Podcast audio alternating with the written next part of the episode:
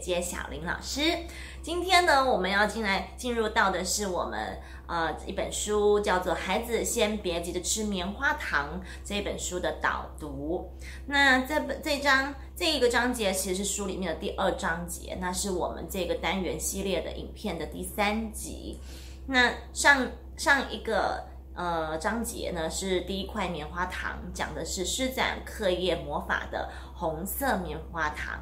那这个章节呢，进入到呃橘色了，是建立信心的橘色棉花糖。那接下来呢，就由我来为大家导读。为什么面对人群会这么紧张？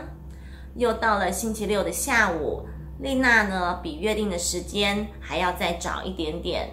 的，因为星期六嘛，他们要去游泳，所以他又呃提早了一个小时就来到了珍妮佛的家。为什么呢？因为啊，珍妮佛需要他陪伴他一起练下个星期一他们学校的一个讲课、演讲课。好，他要上台演讲，然后帮他一起准备这个内容。丽娜呢，早在上周就已经做过了发表。他拿了他的小狗最爱的一个小球，走上了讲台，然后呢，静静地描述了他跟小狗之间的种种回忆。丽娜的小狗格雷斯一出生就是一个体弱多病的小狗儿。那天啊，他在讲台上诉说着自己跟小狗之间的故事，台下的听众啊，没有一个不含着同情的眼泪。故事结束后，大家给予高度的热烈的掌声，给他了高度的赞赏。珍妮佛想起了去年的冬天，为了葛雷斯举行的那一场小小的葬礼，顿时啊也热泪盈眶啊。两年来，丽娜为了那只小狗狗付出了许多的关爱，她都看在眼里。所以呢，听着丽娜说着这些故事的时候，她像是历历在目啊。让人意想不到的是，丽娜竟然能够把故事说得这么好。那天有很多的同学的表演都让大家捧腹大笑。不过，丽娜那种静态说故事的方式，反倒更容易让班上的同学产生共鸣。珍妮佛说：“丽娜，我好希望自己也能跟你一样拥有那么好的表现。”可是我我想到星期一我就开始紧张害怕起来了哎，珍妮佛，你才是说故事的高手啊，没有什么好担心的啦。看到你跟你爸爸讲话的时候啊，我发现你的口才好好哦，你都不知道你在说话的时候那么的有条不紊，你呢根本就不用担心的好吗？哎呦，也只有你才会这样说啦！再说，跟自己家人聊天，跟站在很多人的面前说话，那可不一样哎。嗯，班上的同学又不是陌生人，那些都是我们很熟悉的同学啊。你打算讲什么故事啊？嗯，我打算说棉花糖的故事啊。我都打算带着棉花糖去上学，讲故事。讲完之后，就和大家一起分享这个棉花糖。哇，那大家一定会很开心的。可是，万一同学都嫌弃我的故事很无聊，然后在台下打瞌睡，那我怎么办呢？我那我在台上拼命的讲故事，拼命的讲故事。要是同学都在上面啊猛打哈欠，那我岂不是很丢脸？珍妮佛，这样很不像你诶。去年说故事的时间，那你是怎么办到的呢？呃，说到去年哈。去年的说故事时间，我因为闹肚子痛啊，还没有轮到我，我就已经被送到保健室挂病号了。本来啊，我的老师是要帮我排到最后一个表演，不过我跟你讲，幸好我的老师把这件事给忘了，所以呢，我就逃过一劫了。哼，我的天哪！珍妮佛茫茫然的盯着眼前那包棉花糖发呆，然后重重的叹了一口气，说：“哎，说不定别人早就听过棉花糖的故事了，一定没有人想要专心听我说的啦。”珍妮佛，你就不要想那么多了啊！即使是大家都知道的故事，只要呢你有自己的风格，大家也一定会觉得很精彩的啦。丽娜要珍妮佛高高的站在床上，然后开始练习演说。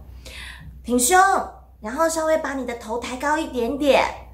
按照丽娜的指示，珍妮佛挺起了胸膛，也把头稍稍的抬起来，但就是没有办法用洪亮的声音开口说话。那个。嗯，今今今天我我要讲的是那个棉棉棉花糖。哎呀，不是棉花糖，是是棉花糖。哎呦，我要疯了啦！我今天要讲的主题是跟棉花糖有关的故事。有有有吗？你看你看你看，我不行的啦！珍妮佛气得把手里的稿子还有那个棉花糖，呃，气得把手里的棉花糖袋整个丢得老远，然后垂头丧气的坐了下来。你怎么了啦？都还没有正式开始哎，珍妮佛，我说的就是这个嘛，我连开场白都说不好啊。丽娜从来不知道珍妮佛会为了这种事情而感到沮丧，让她一时之间呢也不知道该怎么办才好。相反的，珍妮佛本来是很希望自己能够像丽娜那样，不不不不，只要像丽娜好一半就好了。偏偏呢，连练习的时候都表现的这般的笨拙，让他感到十分的懊恼。嗯，不然珍妮佛，让我看看你的讲稿好了啦。啊！听到了这句话，珍妮佛惊讶的抬起头反问：“讲讲稿？呀，应该要有讲稿吗？我们不是才讲三分钟的故事？原来你没有准备讲稿啊，珍妮佛。”有了讲稿，你上台表演的时候才会更容易啊！听到这里，珍妮佛手忙脚乱的拿出了一张纸。那那那那那，你说该怎么开开始呢？嗯嗯嗯，有一个星期六的下午，我的爸爸跟我说了一个关于棉花糖的故事，这样子吗？呃，这这样的开场白会不会有一点太无趣了呢？嗯，好像有一点呢。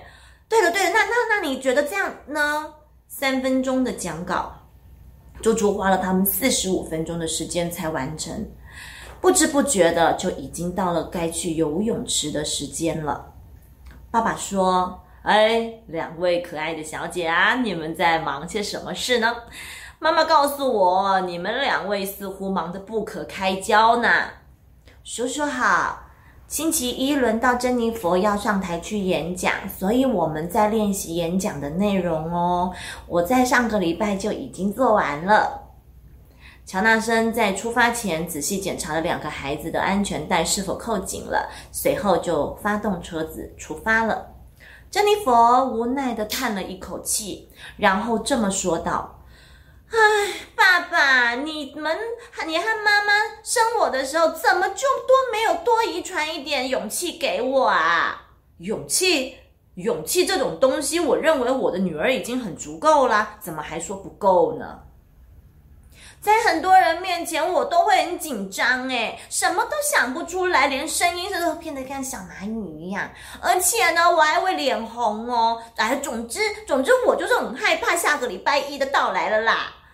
这样啊，在班上同学面前开口说话，对你来说有这么的困难呐？你们在上课的时候，不是也常常要单独回答老师的问题吗？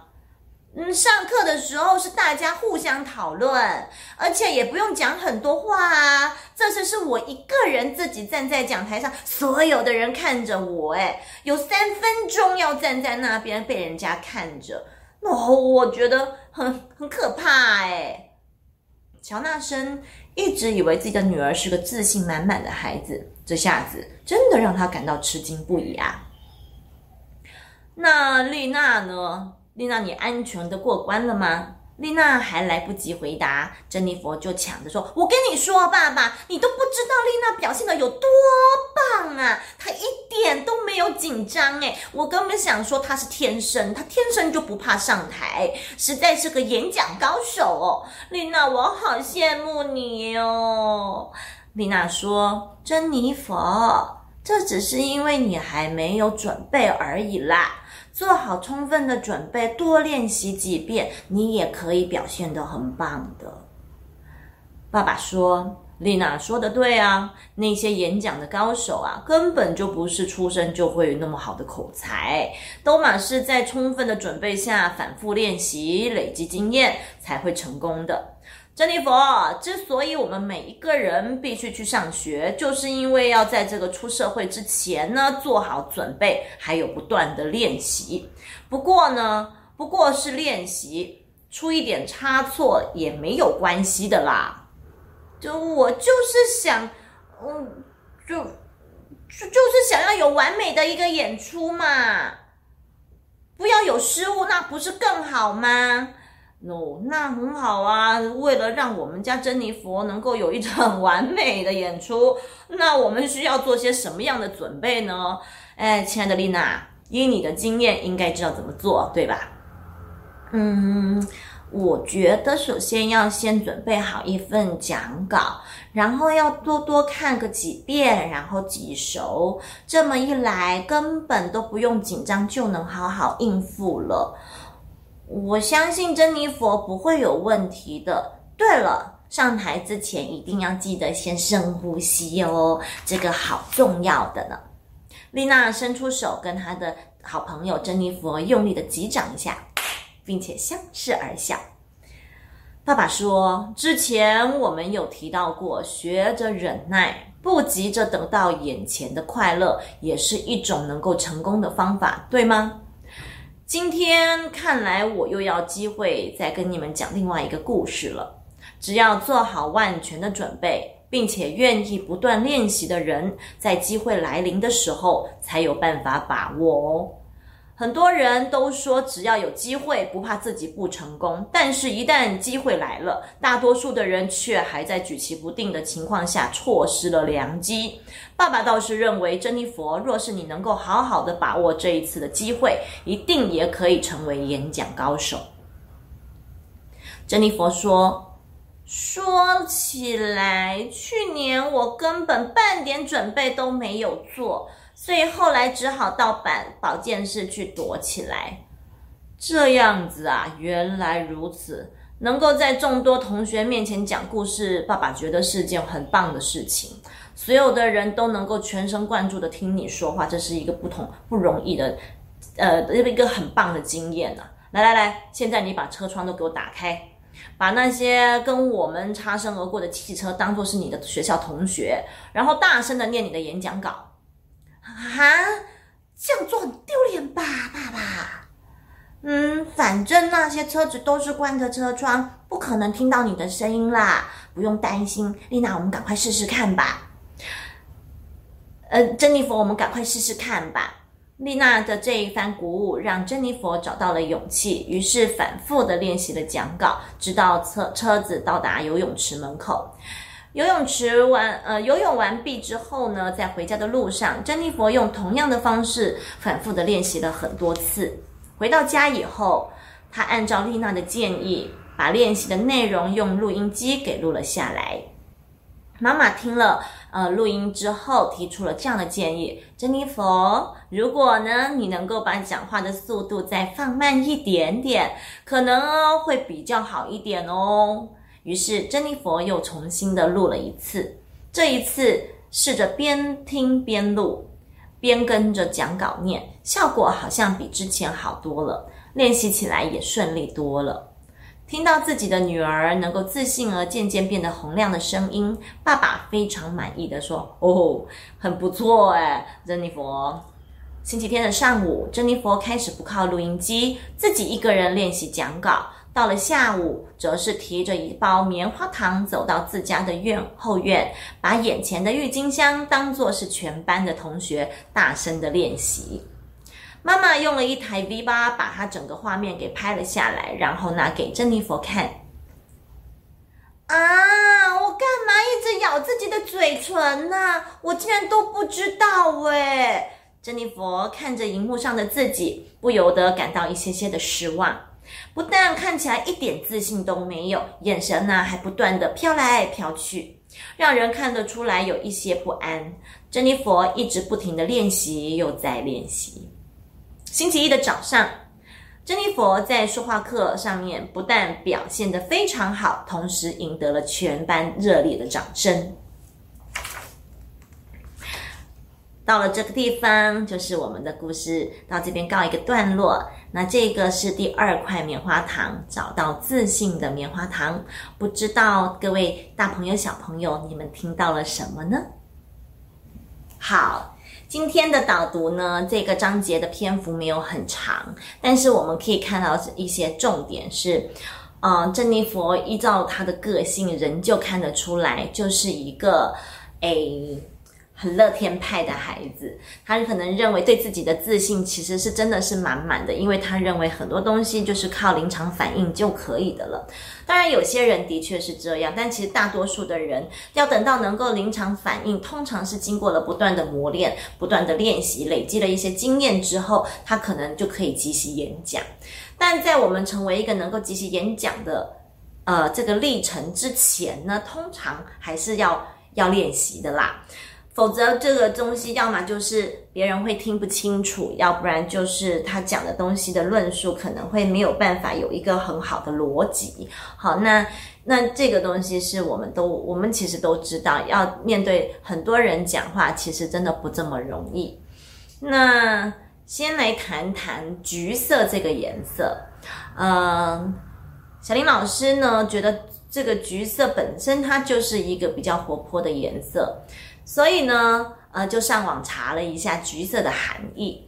这边他说到，因为一些研究，他讲到橘色，它其实代表的热情，代表的这个魅力，代表的创造力、吸引力跟决心，而且它能够多多看到这个颜色，它会让人产生一种成就感，以及这种具有鼓励性、激励性的一个颜色。那它不像红色这样的强烈。但是橘色它也含有红色的一个概念，看久了也会让人有幸福的感觉。加上这个橘色是我们秋天收成的颜色，所以代表它其实会有成就感的原因就在这边，它是一种收获的，是有一种鼓舞的，是会让人有一个信心的。所以我在想，我这样的揣摩就是他用这个来代表我们。呃，这个自信心哈上面是也有一些些含义的。那呢，在这个研究指示呢，橘色常常看橘色或是所谓的冥想橘色这个颜色呢，它能够增加我们的大脑的含氧量。那借由这样子的刺激，就会产生了鼓舞的跟刺激心智活动的这样子的一个能量跟功能。所以呢，橘色。这个，当我们开始比较没有信心的时候，你就可以试着看看橘色的东西。好，那像是这个叶子啊，或者是我们就是也可以呃去想象橘色这个颜色。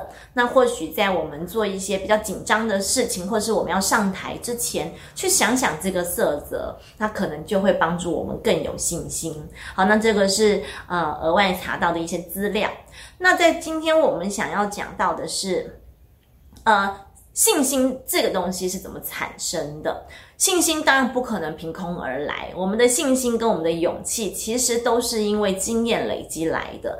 那自信必须是一个历程，呃，它必须是因为你做了每件某件事情，然后让你在这个结果。或是这个过程当中，让你发现自己的能力渐渐渐渐的被培养起来，然后在那个美好的结果之后，他获得了一个概念，就是呃，我觉得我做的蛮好的，以至于他开始有了成就感，然后使能建立一个对自己能力上的信心。所以，其实我我我觉得这个是一个很棒的，就的的一个历程。那每个人的自信心不不见得都会天生就有，有很多的孩子可能先天他就很有自信心，再加上他又很乐观，但是他并不在乎别人眼光的时候，那他可能在没有惧怕的过程当中，他就一段不断不断的练习，他不知道那是练习，而是因为他在这个过程当中他累积了很多的经验，而且有正向的 feedback，那。对于我们大多数的人，随着年龄的增长，可能会有挫败的经验，可能会发现，或是我们比较哦，别人讲的比较好，所以我觉得我不是天生就有这个能力。所以，anyway，这这也是我们很常于面对孩子呃会出现的问题。甚至是我们自己，我们越年纪越大，可能越成长，随着年纪的越来越越越越成长，我们越不敢在人前说话。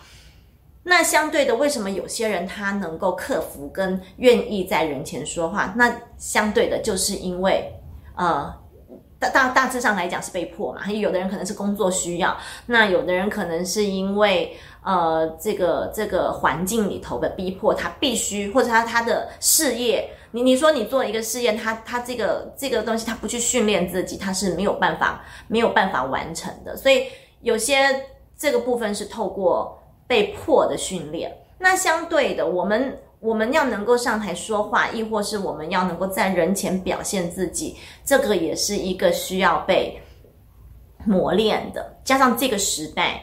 你不能够在人前说话，你就少了很多的机会。当然还有很多种方法。可 anyway，就像今天我在这个地方，我要跟大家说话，这也是一个要练习的。那像小林老师从小就是一个很不会说话的人，尤其是我是相当容易紧张，看到人看着我，他的五官的表情只要有一丝丝的变化，我其实就会很紧张，然后就开始脑筋空白。但是好处是什么呢？在这个过程当中，因为我们知道我们的工作，毕竟你成为一个老师，你不能不面对人群，嗯，你不能不跟别人说话，所以以至于我们在这个过程必须大量的练习。那说的好跟不好，那又是其次了，重点是你敢不敢，你有没有这样的勇气，你有没有这样子的信心？我今天可以把一件事情说好。那现在不行，不代表以后不行，所有的东西都是慢慢累积而来的。所以，我我我觉得这个是每个孩子他们必须去经历的课题。所以，像现在幼儿园、学校，大部分都会有这样子的安排。事实上，我觉得很多孩子都会逃避。但是，如果我们不去管后面的结果是什么，应该是我们去引导孩子，你用心去准备。所以，这边有一个很重要的是准备的重要性。我们都不是天生说话的好手，但我们如何帮助孩子？或是孩子如何自己，呃，从这个一步一脚印走出来，然后一步一脚印的去落实。那有一天，这个不会说话的人，他也能说在人前说很多话。他不会，他不觉得他是有天分的人，他也可以靠靠着努力，然后做到一个至少是很不错的一个状态。那在这样子的历程，他就会开始有信心。那。讲到准备这件事情，呃，我个人觉得就是每个人对于努力的认定的标准不太一样，但是这是我们成为父母，我们陪伴孩子的时候，这是一个很重要的一个引导跟示范。我陪着你来准备一个东西。那我们，但但这个东西又牵扯到很多，但就是说，我觉得陪伴这是很重要。小时候我不太会写作文，啊，更不用说讲说话，所以都是怎么写稿子，你自己就是有很大的情绪的波动，更不用讲我们还要上台去讲，所以我我都是抖着讲完的，但是也不知道自己在讲什么，但但 anyway 不重要，就是那个经验。你做完，你完成了之后，你就会知道，好，我虽然很紧张，可是我可以，我下一次我突破了，我就可以再晋级，就不会像，因为有些东西是我们这辈子逃避逃避不了的，就像就像珍妮佛，她她前一年她用肚子痛逃避了，可是，在后一年你还是要还是要面对，所以她的爸妈说了一句话，就是我们把这些东西当做一个，把这些磨练，把这些这些机会当成一个训练。那这个过程经历了之后，我们就会有一个踏板，我们就会有一个很好的结果，就是可能你发现你其实也没有这么糟，你其实也没这么差。那怎么准备？那就像我们我我们丽娜讲的，其实你得你做什么之前，你都得拟个计划，你得你你只是三分钟的说话课，你可是你也要你也要有大纲，你也要甚至要有逐字稿。那在幼儿园里面，我们没有办法做这件事情，但是可以帮助孩子找重点，带领他找重点，那他们就可以自己讲故事。我我觉得没有对错，但是在这个不断不断不断尝试的经验当中，他们自人会自然的去去去自我训练跟自我建构一些能力，所以这个都是。我觉得是很这个书里面讲到的一个很好的观点。我们是陪伴孩子去建立勇气，帮助他一关一关的往上走，往上爬。那能力的累积就在这些过程之中，而不是他是不是真的变成一个演讲高手。事实上就是这样子，不不呃，一个诚恳的、诚恳的分享就能够吸引别人，就能够打动别人。就像丽娜，丽娜的演讲，她只是很平铺直述的分享她的狗狗跟她的生活，但是她很诚恳的去说，其实并不用惊天动地的演讲。所以呢，这就是一个机会的教育，就是一个尝试。所有的能力，就像爸爸说的，上学的目的不过就是让你可以练习，奠定了一个我们出社会之后的基本能力。所以啦，各位小朋友，各位大朋友，不管你现在是不是很惧怕在人前说话，但是呢，亦或你遇到很多事情是你不敢做的，嗯，都没有关系。